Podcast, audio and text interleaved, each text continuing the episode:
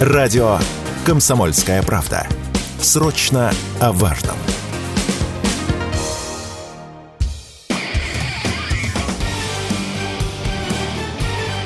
Говорит полковник.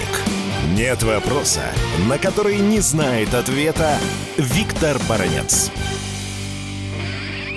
Сенсационные новости с боевых порядков нашей группировки войск, участвующей в специальной военной операции. Наш новейший, уникальный, не побоюсь сказать, революционный танк уже в бою. Некоторое время назад его пробовали применять из закрытых огневых позиций, то есть фактически из окопов. И когда он отстрелялся очень успешно, командиры и конструкторы решили, что пора уже выводить его и в бой. Ну, а теперь, конечно, кто-то спросит, баронец, ты сказал, что это революционный танк, а чем он так хорош? Это действительно уникальная машина, а одна из его революционных новшеств – это то, что экипаж не находится рядом с боеприпасами. Это единственный в мире танк, который обеспечивает живучесть экипажа. Приходилось одному из первых российских военных журналистов побывать в этой машине. Когда-то я учился и служил на танке Т-10М, это такой вот послевоенный образец, и когда я залез в армату, мне показалось, что я по сравнению с Т-10М из какого-то заскорузлого колхозного трактора времен первых пятилеток залез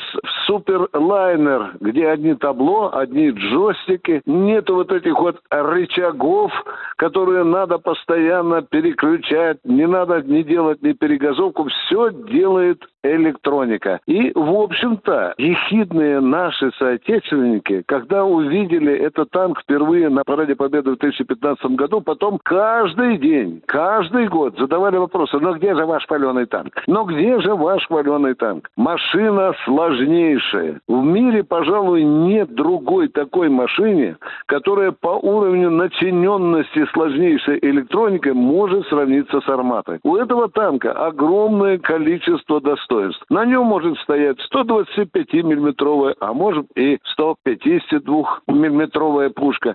И эта пушка способна стрелять не только обычным снарядом, но и ракетой, которая может достать цель на расстоянии там 8 или 9 километров. У этого танка, который производит сам автоматическую зарядку пушки, аж 45 боеприпасов. У этого танка могучий двигатель. По некоторым данным он уже сравнялся, скажем так, имеет под капот расчетом, как говорят танкисты, 1500 лошадей, то есть 1500 лошадиных сил. У этого танка лучшая, пожалуй, в мире защищенность. У него есть, например, динамическая защита, то есть это защита, которую вы видите на экране, когда будете смотреть. Это такие пластины, которые накладываются и на бока, и на переднюю часть танка. Есть еще и активная защита. Это тоже очень интересная фишка. Это когда эта установка видит летящий в армату снаряд, она автоматически срабатывает и либо уничтожает вражеский снаряд, либо снимает или сбивает его с траектории. Но есть еще одна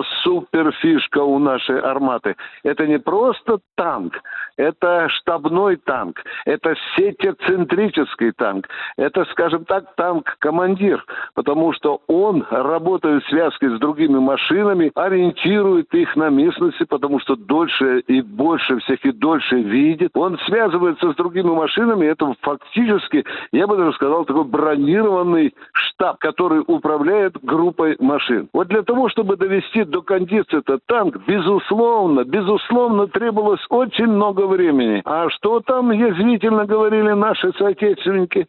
Да это же картонный танк, да это же парадный танк, да он же вообще его не существует в мире. Нет, он уже существует, этот танк, он уже в бою, он уже фронтовик. Виктор Баранец, радио «Комсомольская правда», Москва.